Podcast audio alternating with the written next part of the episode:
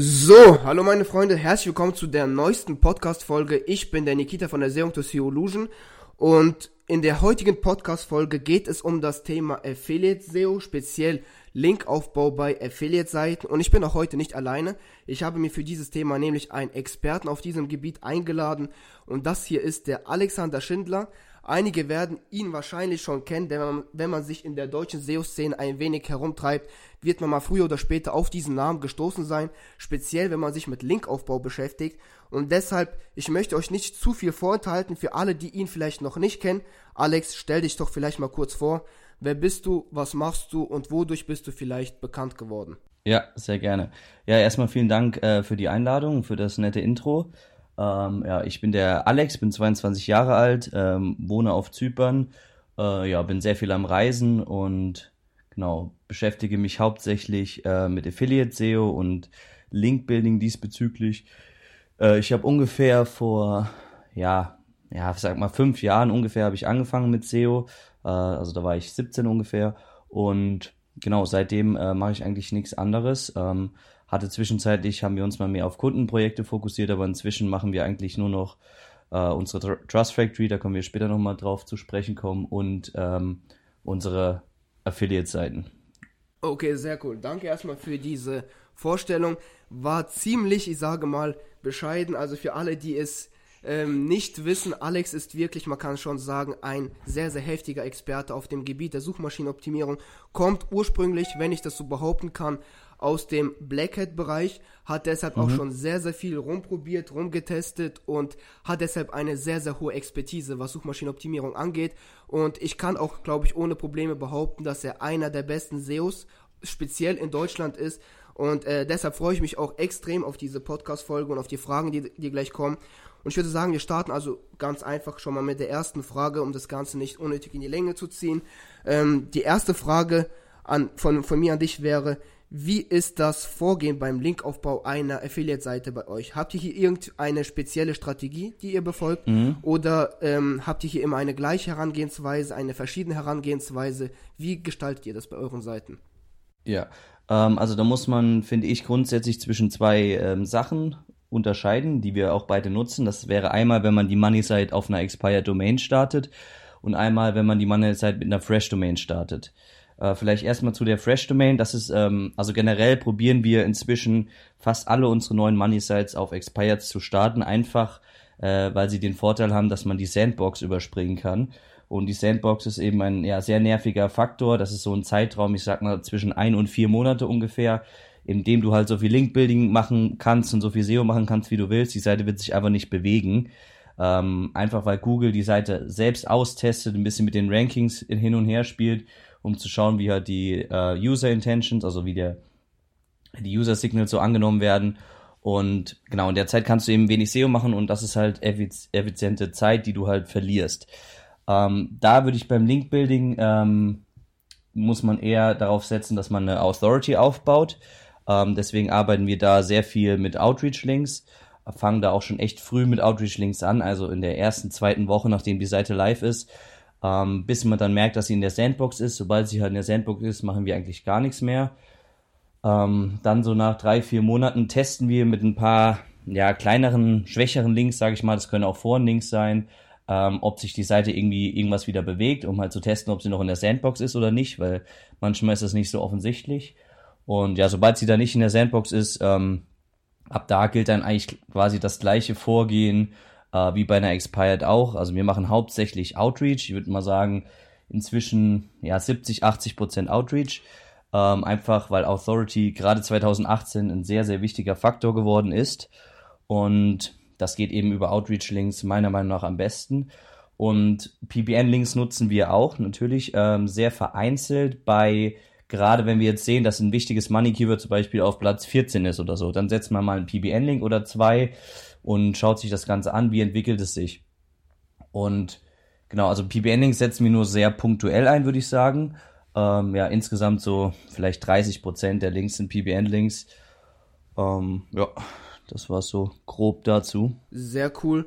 Ähm, das wäre eigentlich auch schon meine nächste Frage gewesen, nämlich es ist ja auch nicht so unbekannt, dass ihr Also du speziell im Bereich PBNs auch ein sehr, sehr hohes Netz oder sehr, sehr großes Netzwerk in Deutschland hast mhm. und auch früher vor allem sehr, sehr viel mit PBNs gearbeitet hast, soweit ich weiß. Ja. Und deshalb wäre auch hier die Frage gewesen, wie ist das Verhältnis von PBN-Links zu Outreach-Links? Hast du jetzt aber schon beantwortet. Und mhm. ich, wie ich rausgehört habe, tendiert, tendierst du auch hier zu eben ähm, vermehrt Outreach-Links zu setzen, auch jetzt im Jahr 2019 ja. mehr Outreach-Links zu setzen, um mehr den Fokus darauf zu setzen, mhm. weil du ja, wie du angesprochen das, hast, Authority ein sehr, sehr wichtiger Faktor geworden ja. ist. Da würde ich gerne noch was kurz dazu sagen. Ähm, das ist aus unserer Sicht, sage ich jetzt mal, ähm, das die beste Vorgehensweise. Das liegt auch einfach daran, dass Outreach-Links sind deutlich skalierbarer. Wenn du dir ein Budget X rausnimmst, 10.000 Euro für Linkbuilding, kannst du das einfach in Outreach-Links stecken und zack hast du deine Links. Wenn du für die 10.000 ein PBN aufbauen willst, musst du erst die Domains suchen, bla bla bla und so weiter. Aber gerade wenn du eher am Anfang bist, kann es sich, mein, also lohnt es sich meiner Meinung nach eher mehr, wenn du dir ein kleines PBN aufbaust, gerade wenn du ein kleines Budget hast. Weil Outreach-Links sind auf jeden Fall vom Kosten-Nutzen-Faktor her schlechter wie PBN-Links. Okay, gut, das ist ja schon mal sehr interessant. Ähm, du hattest auch davor ganz kurz Forenlinks erwähnt, dass ihr damit zum Beispiel auch ab und zu mal testet, ob sich eine mhm. Seite noch in der Sandbox befindet. Was ist denn generell deine Meinung zu Forenlinks und Bufferlinks? Verwendet ihr überhaupt irgendwelche Bufferlinks für eure Seiten oder arbeitet ihr ausschließlich mit PBN und Outreach-Links? Mhm. Also inzwischen ähm, würde ich fast sagen, dass wir vorn links ja nur noch sehr vereinzelt benutzen. Wir benutzen sie gerade dann, wenn wir halt feststellen, dass der, dass der Competitor, der auf 1, 2 oder 3 rankt, wenn, wenn die alle drei viel vorn links benutzen, dann setzen wir auch ein paar vorn links, speziell auf diese Unterseite. Ähm, aber ich würde jetzt nicht pauschal sagen, bei jedem unserer Projekte 100 vorn links oder so. Also das kann man eigentlich nicht sagen, sondern ich finde, die sind so ein bisschen eine Spezialität geworden, ähnlich wie, keine Ahnung, zum Beispiel auch Branchenverzeichnisse oder sowas. Ähm, die ich würde jetzt nicht sagen, dass wir die pauschal benutzen. Wir benutzen sie nur, wenn die Konkurrenz, die gut rankt, sie auch benutzt. Ja. Ich meine, es ist ja auch richtig so, dass man sich hier eben an der Konkurrenz einfach orientiert und schaut, was Google eben schon vielleicht gefällt oder was eben genau. speziell in diesem Bereich jetzt gefordert ist, weil der Algorithmus ist ja eigentlich von Land zu Land unterschiedlich, von Branche zu Branche unterschiedlich, ja. kann man eben nicht immer pauschal auf jedes einzelne Keyword so übertragen. Und ähm, Deshalb sehr, sehr interessant, was du hier gesagt hast. Hier nochmal vielleicht speziell, ähm, vielleicht um den Vergleich zu dem amerikanischen Bereich zu ziehen. Forelinks sind ja zum Beispiel in Amerika eigentlich mhm. kaum Thema. Ist ja, ja wie du Thema, gesagt ja. hast, eher eine Spezialität im deutschen Raum, hat sich hier mhm. so einfach etabliert. Ähm, ja. Im amerikanischen Bereich wird es kaum verwendet. Ähm, verwendet ihr generell vielleicht Methoden aus dem amerikanischen Bereich, wie zum Beispiel Tier 2 Links, äh, also sozusagen eine Verlinkung von dem PBN zum Beispiel auf einen bestehenden Backlink von einer Authority-Seite mhm. zum Beispiel, um sozusagen nochmal die Effekte zu stärken? Oder ähm, sagt ihr hier einfach, im deutschen Raum funktioniert das Ganze mit direkten Verlinkungen besser und Tier 2 Links sind erstmal noch vom Effizienz, äh, von der Effizienz noch nicht so mhm. ähm, stark wie in Amerika? Ja, also das ist ein Thema, ähm, mit dem habe ich auch schon viel rumgetestet. Ähm, gerade, also was, was, was wir gemacht haben, Outreach-Link gesetzt, einen recht starken und dann da ein, PBN -Link, äh, ein paar PBN-Links drauf. Und ja, da ist, äh, also ich bin da noch zu keinem wirklich ja, aussagekräftigen Ergebnis gekommen, sage ich mal. Ich kann jetzt noch nicht sagen, ob es sich mehr gelohnt hätte, die PBN-Links einfach auf die Money-Side zu setzen.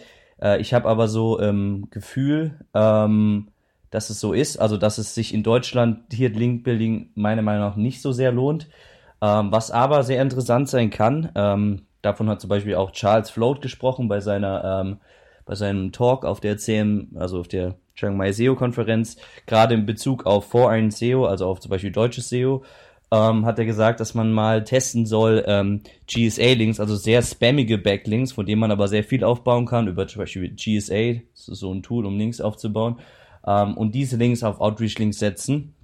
Und damit haben wir bisher sehr gute Erfolge geleistet. Das sind jetzt aber keine Links, also ich würde die Links niemals direkt auf meine Money-Site setzen.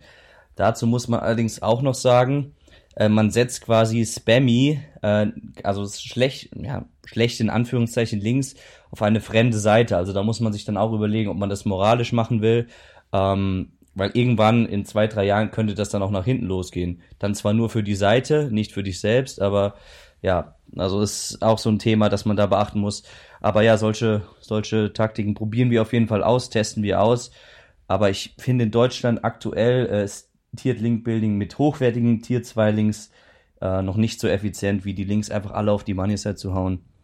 Okay, das ist ja schon mal sehr interessant. Also schon mal auch sehr, sehr coole Insights, vor allem auch mit den Spam-Links, äh, dass man die eben auf die Outreach-Links setzen kann. Mhm. Kann man vielleicht, ja, wie gesagt, wenn man das moralisch mit sich vereinen kann, ja mal ausprobieren. Genau. Für sich selber muss man halt immer alles selber ausprobieren. Also man kann sich natürlich alles immer irgendwo also die ganze Information irgendwo beschaffen, alles durchlesen, aber im Endeffekt muss man das Ganze immer für sich selber ausprobieren. Also jetzt auch hier an die ganzen Zuhörer. Erst wenn man das Ganze selber für sich ausprobiert hat, weiß man, ob es sich auch für einen rentiert und lohnt oder nicht. Mhm. Ähm, meine Frage hier die sich auch eigentlich aus dieser Frage ein wenig ergibt, wurde auch zum Beispiel in einer Facebook-Gruppe gestellt, wo ich eine Umfrage gemacht habe. Was ist denn deine generelle Meinung zu zum Beispiel Sape-Links oder ähm, Spam-Links für kurzfristige Erfolge bei einer Website? Also jetzt nicht zum Beispiel als äh, Methode äh, der Tier 2 Verlinkung, sondern vielleicht erstmal speziell mit Spam-Links versucht, ein Projekt mhm. hochzuziehen. Ja, also wenn man Spam-Links, ähm, kommt dann auf die Definition an, wenn man da zum Beispiel GSA-Links nimmt, das sind ja letztlich dann irgendwelche Blog-Kommentare-Links oder irgendwelche ohnehin schon zugespammte äh, gespammte Foren-Links. Und da würde ich sagen, ähm, also wirklich nur mit den Spam-Links zu ranken, ohne das irgendwie zu tieren, ist sehr schwierig. Ähm, mit Sape-Links hingegen kann man noch sehr gut ranken. Bei Sape ist halt das Thema, ähm, kann man sich auch mal einloggen, das ist einfach say.ru, äh, macht man sich einen Account, kann man sich alles anschauen, ist halt auf Russisch, gibt, gibt auch eine sehr schlecht übersetzte englische Version. Ähm, aber wenn man da gut filtert, äh, sind da definitiv sehr gute Links für einen sehr, sehr günstigen Preis dabei. Also da haben wir teilweise Backlinks, wo ich so im freien Verkauf, sage ich jetzt mal 500 Euro zahlen würde, habe ich dafür 30 Cent pro Monat oder so gekauft. Also da, man, man kann da sehr gute Links bekommen muss allerdings sehr stark selbst filtern und nicht einfach deren vorgeschlagene äh, Linkmöglichkeiten nehmen. Also da muss man gut selektieren, dann, dann kann man damit sehr viel Erfolg haben, ja. Okay, das ist ja auch schon mal sehr, sehr cool und sehr interessant. Wobei man ja auch hier bei Saplings sagen muss, dass auch das eben vielleicht moralisch für manche ja, nicht klar. vertretbar mhm. ist, sind ja eben gehackte Seiten, wenn man das so sagen kann, ist ja ein ja. Netzwerk, das eben nur gehackte Seiten vorschlägt und deshalb, aber wie gesagt, Erfolge sind auch hier eben sichtbar, kann ich mir auch sehr, sehr gut vorstellen und ähm, genau, auf jeden Fall schon mal danke für diese Antwort. Ähm, jetzt vielleicht um eine etwas andere Thematik anzusprechen und jetzt mal ein wenig vom Linkaufbau generell wegzugehen, sondern und jetzt einfach mal speziell auf das Thema Backlinks zurückzukommen. Mhm. Ähm, wo bekommt ihr jetzt einfach mal in Klammern oder in Anführungsstrichen günstig Backlinks her? Ja.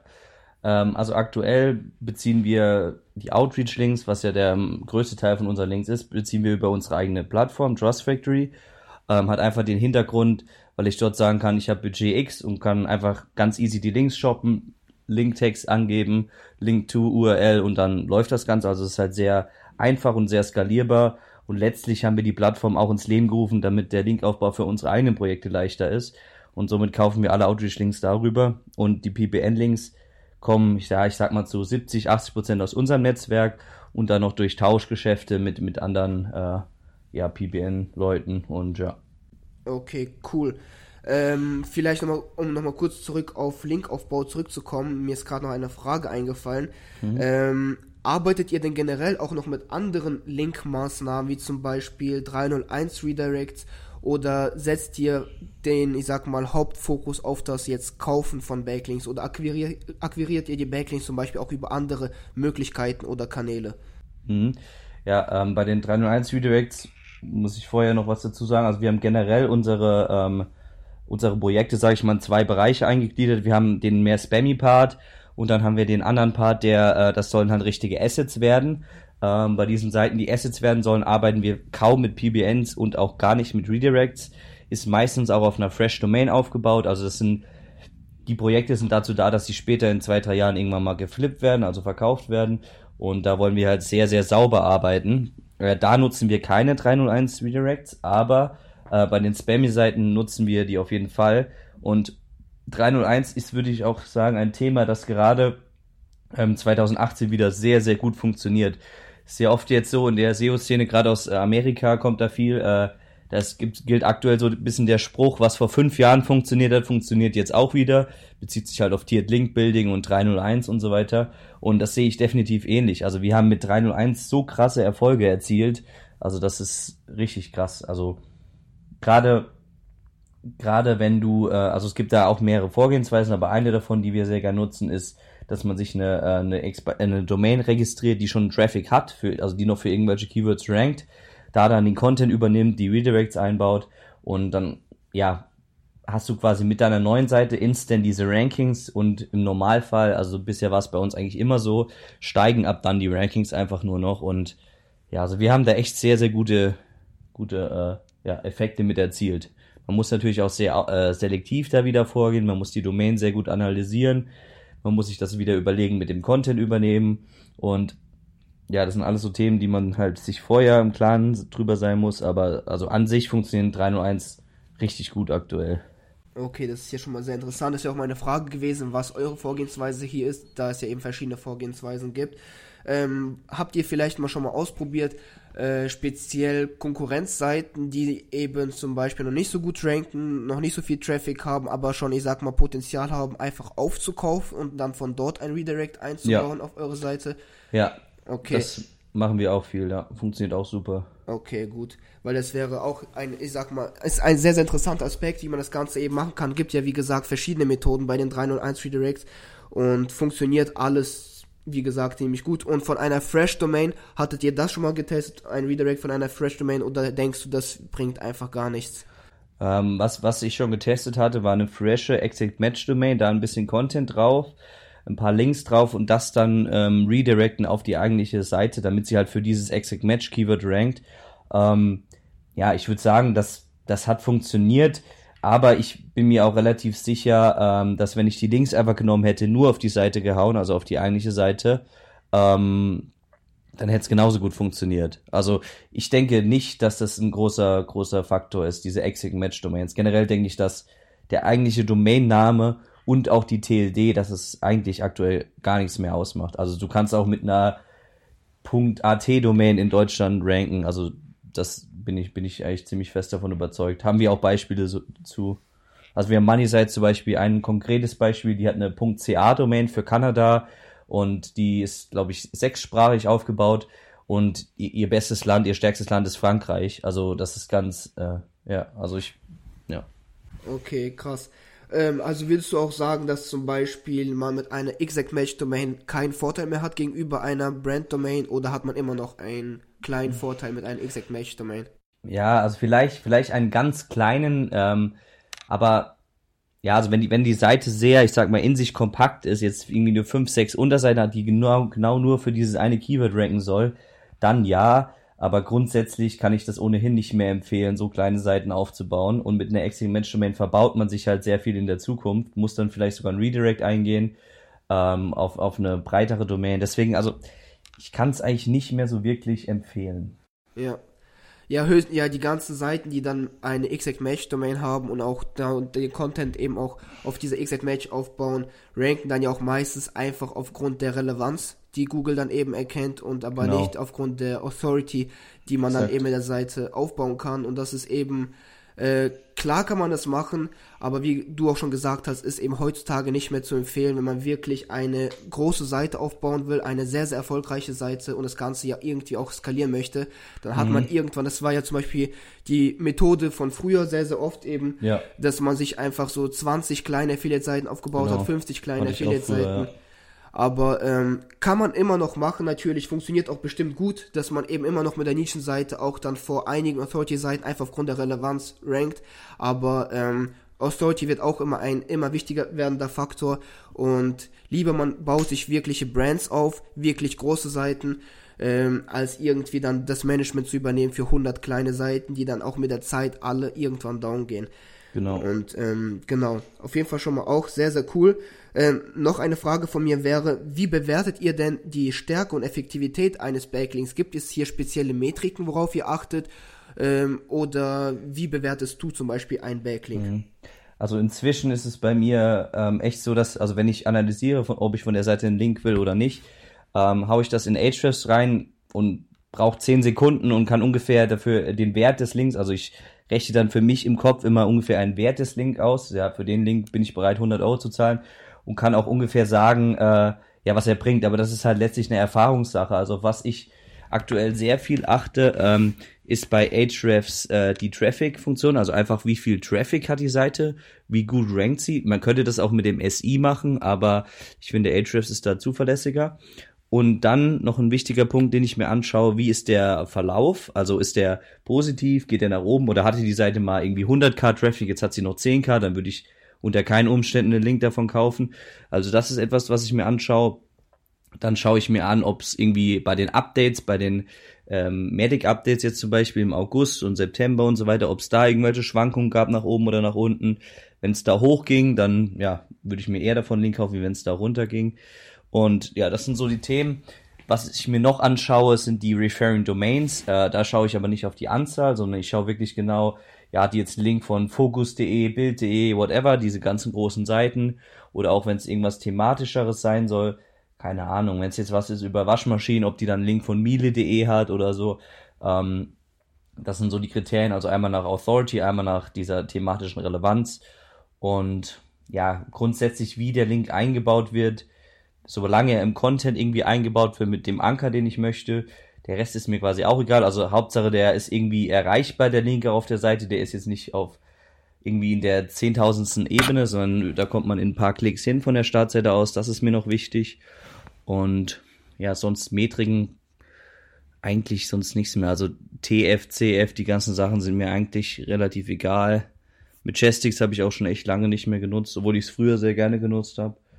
Aber inzwischen bin ich ziemlicher Ahrefs-Fan.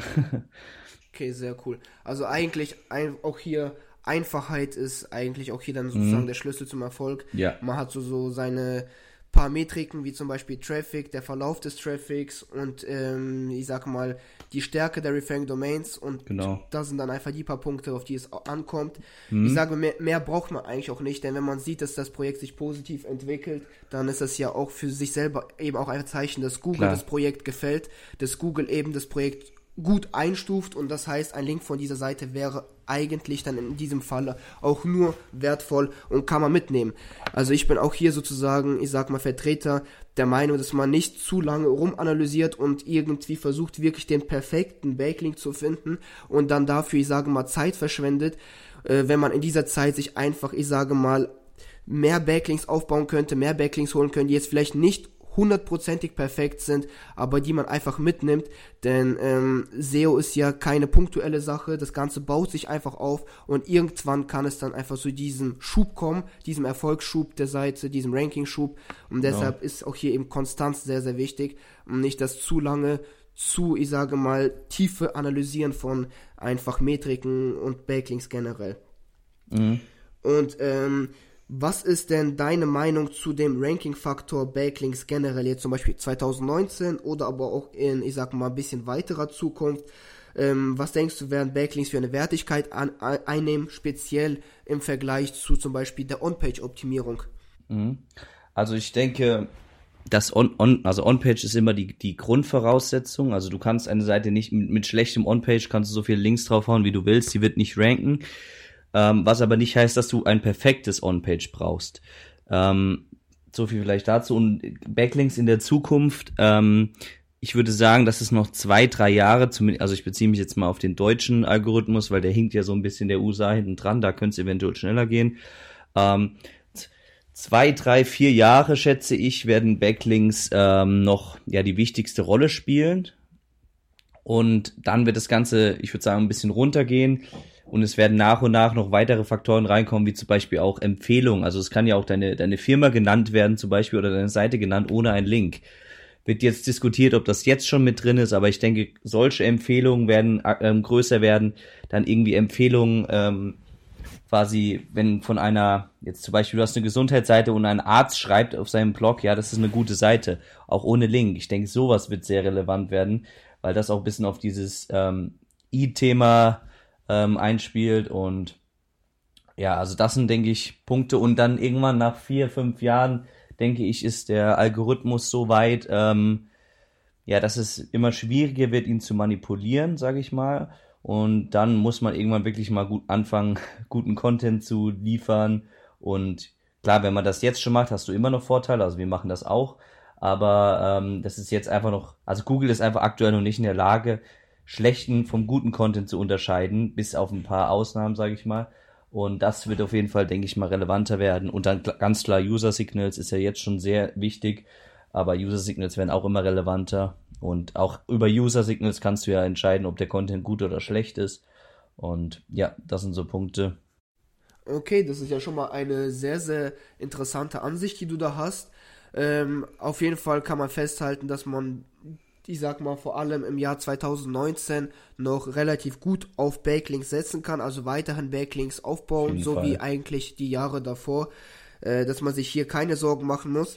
Ähm, da du auch schon On-Page ein wenig angesprochen hast, äh, was sind denn für euch zum Beispiel die wichtigsten On-Page-Maßnahmen, die ihr bei euren Seiten umsetzt? Äh, vielleicht die drei wichtigsten On-Page-Maßnahmen kurz angeschnitten und was ihr da genau macht. Ja, also bei On-Page ähm, würde ich ganz klar ähm, auf die auf die ganz klaren Basics gehen. Also dass, ne, dass man eine saubere, vernünftige Übersicht, äh, äh, Überschriftenstruktur hat, dass man eine saubere Informationsstruktur hat, also dass man Structured Content benutzt, Tabellen, Aufzählungen, Videos, Bilder, Alttext. Also ich, mir fällt es schwer, da jetzt drei, die drei wichtigsten Sachen herauszunehmen. Ich würde mal, wenn ich eine rausnehmen kann, würde ich sagen, das interne Links. Also wenn man wirklich eine wichtigste, ein wichtigster Faktor sagen möchte, würde ich sagen, dass es interne Links sind. Ähm, einfach weil man da sehr viel falsch machen kann. Ähm, aber auf der anderen Seite halt auch sehr viel richtig und das kann sehr, sehr krasse Erfolge mit sich bringen. Ähm, dann, das gehört jetzt zwar nicht zu On-Page, ähm, würde ich aber sagen, wird, wird auch sehr vernachlässigt. Gerade in Deutschland ist das Technical SEO, also ob technisch alles mit der Seite stimmt, ob sie schnell lädt ist, denke ich, auch, also wird 2019 auf jeden Fall oder ist jetzt auch schon ein, ein wichtiger Ranking-Faktor, wie schnell deine Seite letztlich lädt. Ähm, also Page Speed Optimization und diese ganzen Themen. Und ja, also es fällt mir schwer, genau drei Sachen zu nennen, aber ich würde mal sagen, On-Page und der Technical-Kram ist sehr wichtig und dann halt die Basics. Ja im Endeffekt, wenn man auf der sicheren Seite sein möchte, sollte man sowieso eigentlich alles einwandfrei haben. Also die Seite sollte einwandfrei strukturiert sein für Google, no. einwandfrei technisch laufen, optimal laden, denn nur dann ist man eigentlich, ich sage mal, was On-Page angeht, auf der sicheren Seite und kann sich ähm, um den Off-Page-Part kümmern. Deshalb ist es auch hier eben, ich sage mal, nicht so schlau zu sagen, man macht jetzt zum Beispiel nur die drei wichtigsten On-Page-Maßnahmen und lässt den Rest einfach mal so liegen. Im Endeffekt wenn die Konkurrenz da in diesem Bereich nämlich besser ist und an Off-Page eben auch ähnlich stark ist, wird die Konkurrenz trotzdem vor dir sein. Deshalb ja. auch hier eben sollte man das Ganze so aufbauen, dass es eben optimal ist. Und ähm, wo du jetzt auch schon interne Verlinkung angesprochen hast, habt ihr hier ein spezielles System, wie ihr das Ganze macht oder wie macht ihr das mit der internen Verlinkung? Sagt ihr, ihr macht jetzt hier zum Beispiel pro Beitrag immer drei interne Verlinkungen zu weiteren Beiträgen?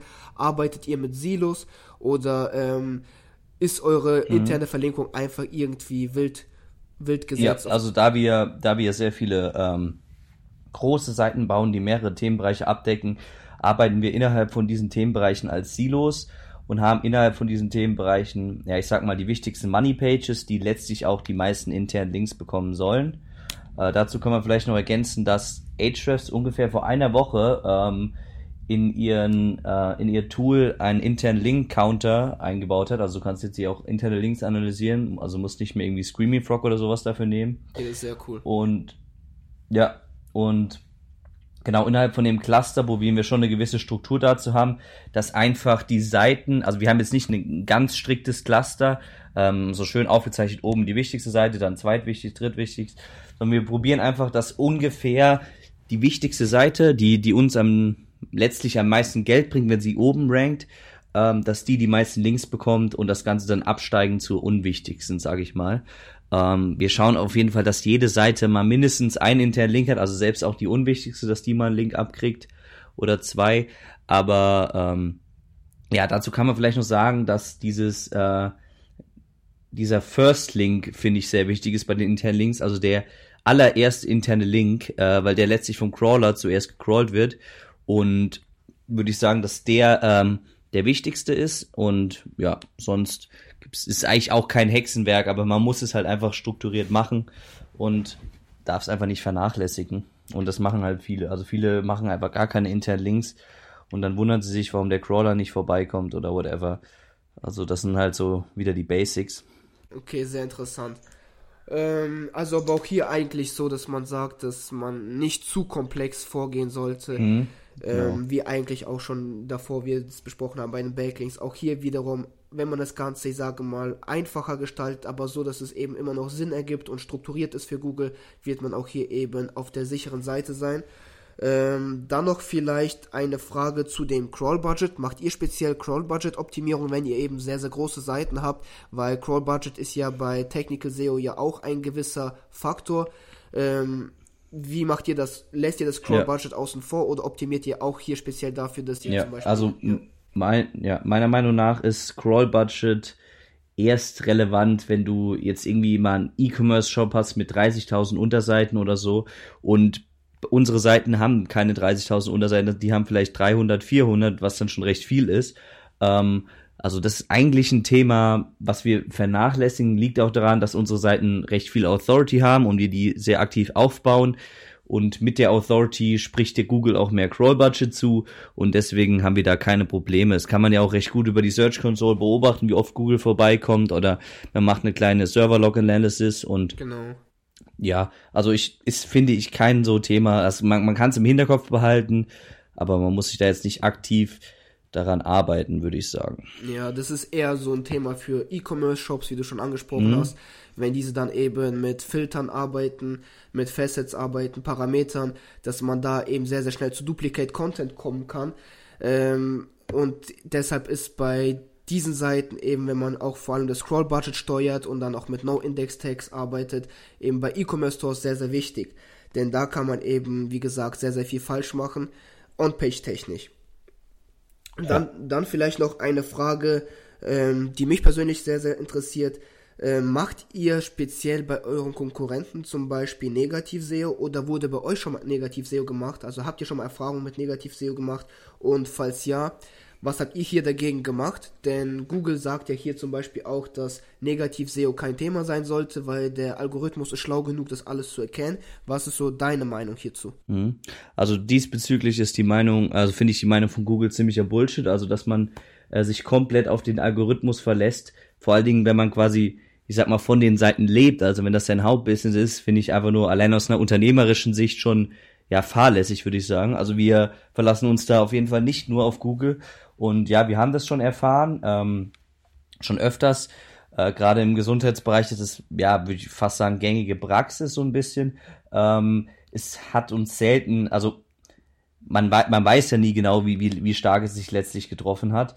Ähm, aber aus dem Grund gehen wir hin. Ähm, ungefähr alle sechs Monate machen wir mit LRT, also Link Research Tools, äh, machen wir ein, ein Detox für alle unsere Seiten, mache ich, mach ich einmal durch, da sitze ich halt dann drei Tage dran oder so äh, mache das einmal für alle Seiten, schaue mir auch alles nochmal manuell an und richte dann, äh, also lade dann den neuen Disavow-File hoch und wir haben inzwischen Seiten, da sind 4, 5, 600 Domains im Disavow. Okay, ähm, einfach weil da irgendwelche Spam-Links rüberkommen.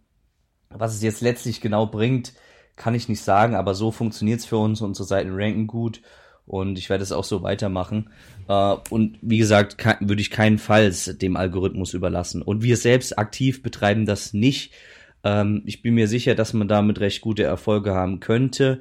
Aber das ist dann letztlich wieder eine Sache, ähm, am besten, also eigentlich soll man sich auf sich selbst fokussieren. Man kann sich die guten Dinge bei der Konkurrenz abschauen, aber die, die schlechten Dinge würde ich mir nicht abschauen da. Und negativ SEO, ja, also ich kann jetzt nicht sagen, dass ich pauschal jemand, der das macht, dass ich ihn moral, dass ich das moralisch verwerflich finde, ähm, weil es letztlich ein Konkurrent, aber irgendwo ist es ja auch legal dann ein Problem und ja, also ich kann es keinem empfehlen, das zu tun und ja. Ja, ja sehe ich eigentlich genauso. Ich meine, klar könnte man sagen, wir sind hier eine freie Marktwirtschaft und man kann machen, was man möchte.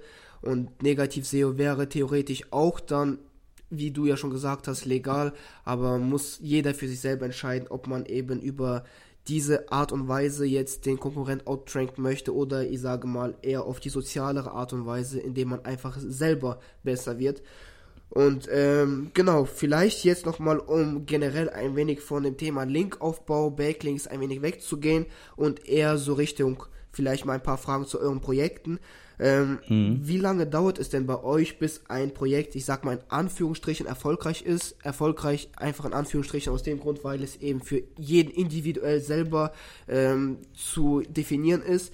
Und ähm, dann auch eben die Frage, ab wann ist ein Projekt für euch erfolgreich? Ja. Ähm, ja, das ist eine sehr gute Frage. Also da wir, wie gesagt, wie vorhin schon erwähnt, diese zwei Arten von Projekten haben, ähm, und bei den Assets-Projekten, da ähm, rechnen wir mal mindestens mit zwölf Monaten. Also die Rankings kommen dann schon früher.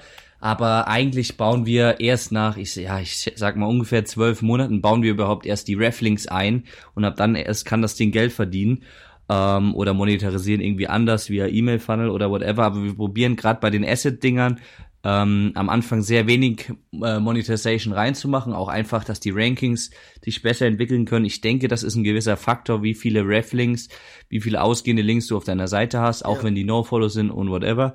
Ähm, und ich denke, dass das Google tendenziell eher negativ wertet, wobei man da auch wieder schauen muss, wenn das jetzt ein Kaufen-Keyword ist, ist ja klar, dass der User-Intent kaufen ist, dann ist ein Reflink okay bei einem Test-Keyword ist, ja, muss man da wieder so, also es ist immer schwierig zu sagen, oder jetzt zum Beispiel, wenn ein Keyword irgendwas mit Erfahrungen ist, ähm, ist ja auch schwierig zu sagen, ob, ob der Kunde dann unbedingt auch kaufen will, sondern, weil eigentlich will er ja die Erfahrungen sehen. Ja. Ähm, deswegen, ähm, was war nochmal die, die Frage, ah, wann ein Projekt, äh, wie lange es dauert, also zwölf Monate, äh, zwölf Monate bei den Asset-Projekten, würde ich sagen. Und bei den mehr Spammy-Projekten, da haben wir teilweise schon nach zwei Monaten oder nach einem Monat sehr, sehr große Erfolge gehabt. Einfach weil, wie anfangs schon erwähnt, diese, diese spammy Blackhead-Taktiken von früher, sage ich mal, aktuell wieder recht gut funktionieren mit Redirects und whatever. Und da haben wir sehr schnell Erfolge. Die sind auch von Anfang an monetarisiert, verdienen von Anfang an Kohle, sind dann vielleicht nach einem, einem Jahr durch und ranken nicht mehr. Wobei wir da auch, also kaum Projekte von uns, würde ich sagen, sind ganz, also haben eine Penalty bekommen, hatte ich zwei, drei Penalties bisher in meinem ganzen Leben oder ja, vielleicht vier, fünf, ähm, aber nicht, nicht viele, obwohl ich sehr viel getestet habe. Ähm, was denke ich auch damit zusammenhängt, dass es einfach in Deutschland ja noch viel einfacher ist wie in der USA. Also in der USA ist es auch, ich sag mal in Anführungszeichen nichts Besonderes, eine Penalty zu bekommen, weil man kann sich davon auch recht gut recovern. Das haben wir auch schon hingekriegt und ja, also bis ein Projekt erfolgreich ist, ich würde sagen, im Spammy-Bereich zwei, drei Monate, wenn man es gut macht. Und im Legit Asset Bereich, sage ich mal, muss man eigentlich mindestens mal mit einem Jahr rechnen. Okay. Und erfolgreich ist für mich eigentlich aus, ja, aus SEO-Perspektive ist ein Projekt, ähm, sobald es halt den ersten wertvollen Traffic bekommt, sage ich mal. Aber solange es nicht monetarisiert ist, ist es halt aus rein unternehmerischer Sicht ähm, ja, also verdienst ja noch nichts, es ist ja noch kein, kein erfolgreiches Projekt, weil du halt noch keinen Cent damit verdient hast. Deswegen muss man da auch nochmal unterscheiden. Also es ist schwer zu sagen. Ich würde jetzt nicht sagen, dass ein Projekt bei uns pauschal erfolgreich ist oder nicht. Okay, gut. Ähm, weil du das ja auch ganz kurz angesprochen hast, User Intent. Ähm, optimiert ihr hier dann auch speziell einige Seiten von euch oder Unterseiten äh, auf User Intent? Also wenn ihr sagt zum Beispiel hier Erfahrungen ähm, hat einen anderen User Intent als kaufen, deshalb gestalten wir diese Unterseite jetzt vielleicht ein wenig anders, schreiben den Content ein wenig anders oder legt ihr hier noch nicht so viel Wert drauf? Mhm. Nee, also das machen wir auf jeden Fall. Wenn das Keyword jetzt kaufen ist, dann sieht die Seite auch eher aus wie ein Shop zum Beispiel. Also wenn ich mir dann die SERPs anschaue und da ranken nur Shops, dann lässt sich meine Affiliate-Seite auch eher wie ein Shop aussehen. Schlag dem Nutzer vielleicht ganz oben einen Product Grid vor mit neun, neun verschiedenen Produkten oder whatever. Und unten drunter kommt erst ein bisschen Text generell dann auch weniger Text. Bei Erfahrungskeywords baue ich halt dann Erfahrungen von anderen Nutzern des Produkts ein. Also da definitiv. Also das ist auf jeden Fall ein Thema bei uns, was bei der Content-Erstellung beachtet wird, was ich auch jedem empfehlen kann, das zu beachten, weil es ein sehr wichtiger Punkt ist. Okay, sehr interessant. Ähm, dann noch vielleicht noch eine Frage zu der Monetarisierungsmöglichkeit oder zu den Möglichkeiten. Wie monetarisiert ihr eure Seiten so im üblichen Falle? Ähm, über andere Partnernetzwerke, über Amazon, also über das Affiliate-Netzwerk von Amazon oder habt ihr komplett andere Monetarisierungsmöglichkeiten? Mhm. Also ich würde mal sagen, ungefähr 10% unseres, äh, unseres Affiliate-Verdienst kommt über Amazon. Ähm, der Rest kommt eigentlich alles über individuelle Partnerprogramme mit den Herstellern selbst oder über Netzwerke. Ähm, das sind dann irgendwelche Nutra, also hier Gesundheitsnetzwerke ähm, oder andere Themen, wir sind ja auch ein bisschen im Gaming-Bereich und in anderen Bereichen. Ähm, wir nutzen auch teilweise sowas wie Avin oder Affiliate, gehört jetzt okay. ja zusammen. Und also eigentlich nutzen wir ja recht viel. Wir machen aber nur ähm, physische Produkte, keine digitalen Produkte. Was wir noch machen, also womit wir jetzt verstärkt anfangen, äh, sind E-Mail-Funnel und E-Mail-Newsletter aufzubauen, einfach nochmal, um das Asset zu stärken, gerade wenn du es später verkaufen willst, ist das halt nochmal ein cooler Faktor oder nochmal mehr raushandeln kannst. Dann gibt's, äh, da gibt's viele Monetarisierungsmöglichkeiten, die wir nicht nutzen. Eine coole, die ich vielleicht noch äh, erzählen kann, die kam auch, äh, die ist von, von Digity, wurde auch auf der Konferenz gesagt. Äh, das ist, dass du kannst deinen Facebook-Pixel, also du kannst einen Facebook-Pixel auf deiner Seite installieren und diese Daten, die er sammelt, die kannst du vermieten. Wenn du jetzt zum Beispiel eine Seite hast äh, zum Thema Abnehmen, haust du da einen Pixel drauf und dann musst du dir nur einen suchen, der PPC zu Abnehmen schaltet, weil für den sind die Daten halt Gold wert, weil er dann Retargeting schalten kann und daraus eine ähm, Lookalike Audience bauen kann. Und keine Ahnung, da kannst du einen Pixel locker mal für ein, zwei K im Monat vermieten und hast einfach noch ein bisschen, bisschen Money on top, das du sonst einfach gar nicht genutzt hättest. Vielleicht noch ein cooler Tipp. Ja, das ist ja mal sehr, sehr cooler Insight. Vielleicht auch für einige wirklich interessant. Also damit kann man noch mal einiges aus der Seite rausholen, sich einen coolen Cashflow aufbauen, so nebenbei. Ja. Ist also schon mal ziemlich cool.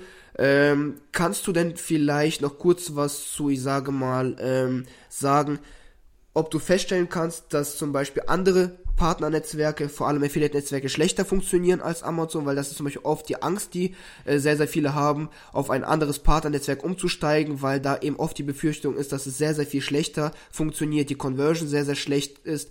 Ähm, wie ist bei euch hier so die Erfahrung mit anderen Netzwerken? Mhm. Also letztlich, ähm, ich sag mal so, das Einzige, was ich an Amazon vermisse, äh, ist so der, der Beifang. Gerade zur Weihnachtszeit ist das halt cool. Aber ähm, wobei ja Amazon eh gerade dabei ist, das ein bisschen einzudämmen. Es gab ja schon die ersten Änderungen diesbezüglich. Und ich denke, in ein, zwei Jahren wird es gar kein Beifang, also bezahlt Amazon gar kein Beifang mehr, nur noch das eigentliche Produkt, das beworben wird.